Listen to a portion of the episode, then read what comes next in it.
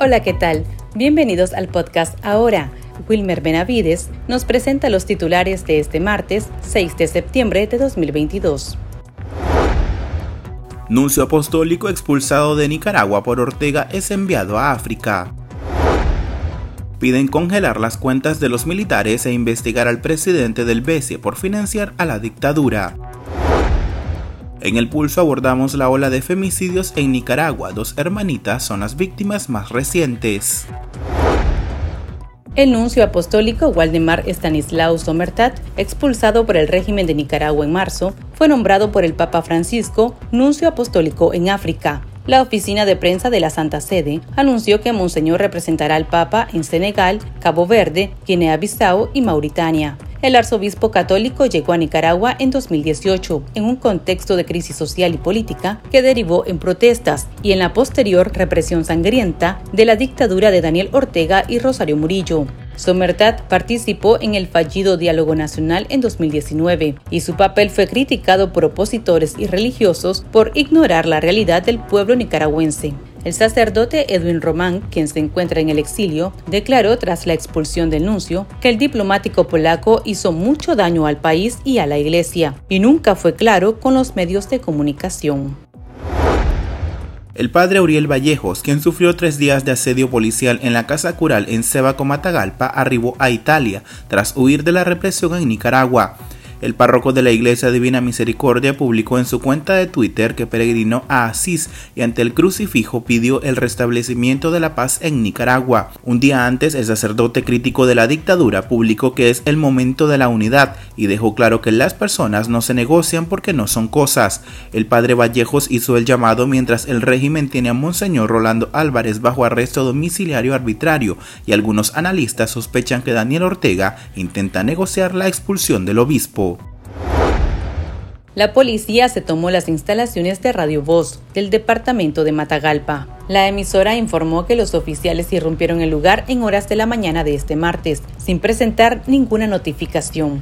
La radioescuela funcionaba en un espacio alquilado que este día ya fue expropiado. La acción se da un mes después que el Instituto de Telecomunicaciones del COR ordenara de manera arbitraria el cierre de la radio en un contexto de censura a medios de comunicación locales en todo el país. La Radio Voz es una emisora comunitaria y feminista, nacida hace 18 años, dirigida por la periodista Argentina Olivas. A pesar del despojo, los miembros de la radio aseguraron que continuarán alzando la voz y defendiendo derechos. John Philly, ex subsecretario de Estado adjunto para América Latina de Estados Unidos, sugirió al gobierno de Joe Biden investigar al presidente del Banco Centroamericano de Integración Económica, Dante Mossi, por continuar financiando la dictadura de Daniel Ortega. Algo está podrido ahí y hay que investigarlo rápidamente, dijo el ex diplomático durante un evento en Washington organizado por el Centro de Estudios Estratégicos e Internacionales. Indicó que el Departamento del Tesoro debería fijar su mirada en Mossi porque se ha convertido en el banquero de los dictadores y se han gastado miles de millones de dólares en Nicaragua con muy poca supervisión, lo que conduce a la corrupción. El ex diplomático pidió aplicar en toda la extensión la ley NICAAD o la ley Renacer y suspender al régimen del Tratado Comercial de R-CAFTA. Nicaragüenses en el exilio se encuentran presionando para lograr sanciones contra el ejército de Nicaragua, señalado de ser cómplice de los crímenes de lesa humanidad cometidos por la dictadura de Daniel Ortega. Durante un evento organizado por el Centro de Estudios Estratégicos e Internacionales, realizado en Estados Unidos, el exministro de Educación Humberto Belli manifestó que los militares deben reconocer que estar al lado del régimen les perjudica, y esto solo sucedería si sus fondos de pensiones o sus cuentas en el exterior son congeladas y son procesados. En la misma línea, Deborah Ulmer, del Instituto Nacional Demócrata, señaló que los militares hacen negocios a través de una red cleptócrata con testaferros y aliados en América Central, por lo que se requiere el apoyo de los países de la región para seguir la ruta del dinero sucio. Las noticias más destacadas, el ritmo de la realidad nacional y debates para comprender el panorama social, ahora, el podcast informativo sobre Nicaragua.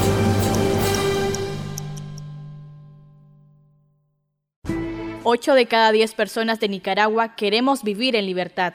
Es nuestro derecho. Queremos ser felices. Demandamos respeto y cumplimiento de la Declaración Universal de los Derechos Humanos. Queremos vivir en paz, sin miseria ni opresión. Sobrevive la palabra y el camino, porque sos Nicaragua la guerrera del amor. Movimiento Autónomo de Mujeres. El pulso. Le medimos el ritmo a la realidad. 45 nicaragüenses han sido víctimas de femicidio en lo que va del año, incluidas las hermanitas que habitaban en Ciudad Belén, en Managua, alertaron las feministas. Ante el atroz crimen de las niñas de 7 y 10 años, la vocera gubernamental Rosario Murillo prometió promulgar una cartilla actualizada sobre los derechos de la mujer. Conversamos con Marta Flores de la organización feminista Católicas por el Derecho a Decidir en Nicaragua. La causa principal de de esta problemática más que todo es esa violencia machista con que estamos viviendo las mujeres. Es ese odio y esa misógina donde están arrebatándole la vida de las mujeres y en especial a las, estas niñas. Qué peligrosidad tenían estas niñas para haberle arrebatado su vida. Este, el femicidio es el último eslabón de estos crímenes atroces cometidos, ya sea por un padrastro, por un conocido, por un tío, por un familiar, como le han arrebatado la vida a estas niñas. En estos años pues hemos venido viendo el observatorio de femicidio, ha venido dando informes sobre estos crueles, crueles crímenes, esta monstruosidad en contra de las niñas, hasta la fecha ya han arrebatado la vida es 52 niñas y adolescentes.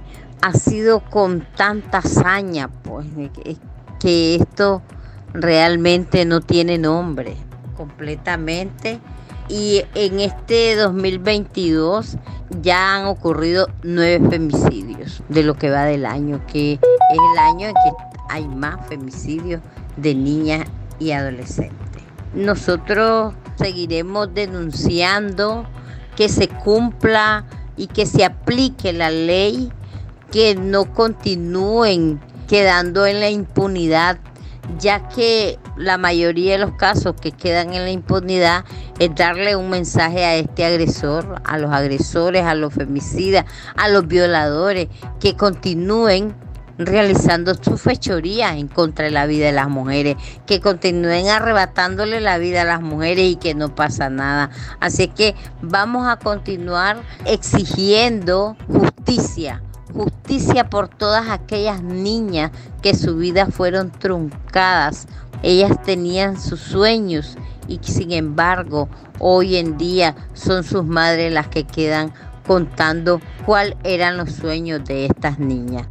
Es lamentable y es continuar denunciando y exigiendo que haya una, una estrategia, estrategias que sean educativas para poder reducir estos tan crueles asesinatos y crímenes en contra de las niñas. Sabemos que la niñez es la que debe de estar protegida según el código de la niñez, las convenciones y todo eso, y sin embargo sentimos que en este país estamos en retroceso.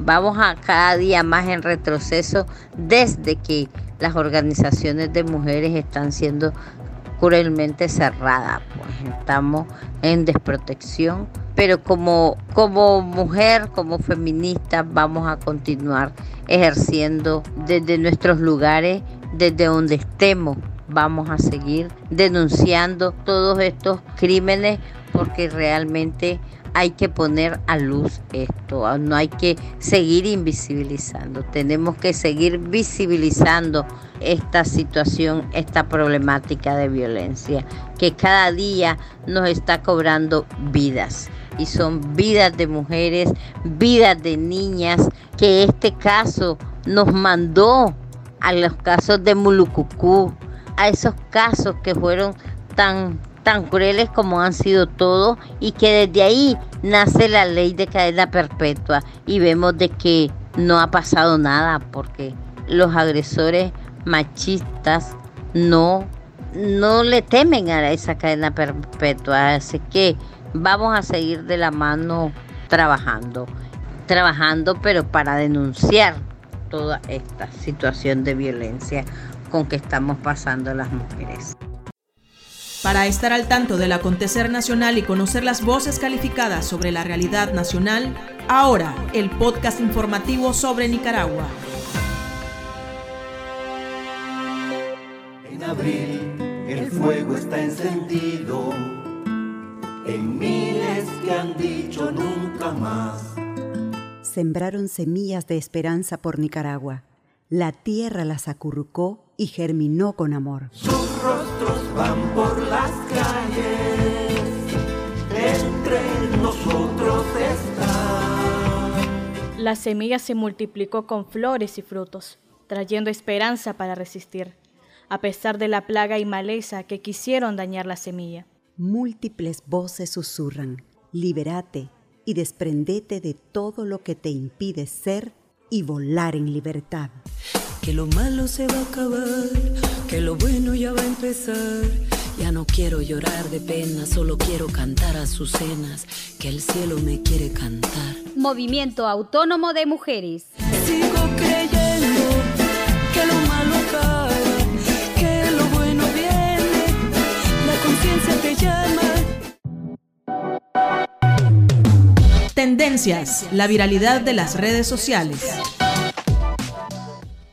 Los cuerpos de dos hermanitas de 7 y 10 años fueron encontrados sin vida en un predio baldío la noche de lunes en Ciudad Belén, en Managua. Las menores de iniciales IJU y MJU se encontraban desaparecidas desde la noche del viernes 2 de septiembre, luego que salieran de su vivienda sin avisar en compañía de otra niña de iniciales RCSR. La noche de lunes, vecinos del lugar dieron aviso a la policía tras sentir un olor fétido en la zona, confirmando que se trataban de las menores. La parte policial indica que ambos cuerpos fueron envueltos en un colchón y en la escena del crimen se ocupó un trozo de alambre duplex. Las autoridades capturaron a tres principales sospechosos de iniciales AYSR, AESR y AALO. Familiares de las víctimas aseguraron a medios nacionales que los capturados viven al frente de su vivienda. La familia doliente Esmisquí tenían tres meses de haber migrado a la capital en busca de trabajo. Aquí termina el episodio de este martes. Para más noticias pueden visitarnos en nuestra web www.articulo66.com. También pueden suscribirse a nuestro podcast y seguirnos en las redes sociales como Artículo 66 y en Twitter arroba Artículo 66 Nica. Hasta la próxima.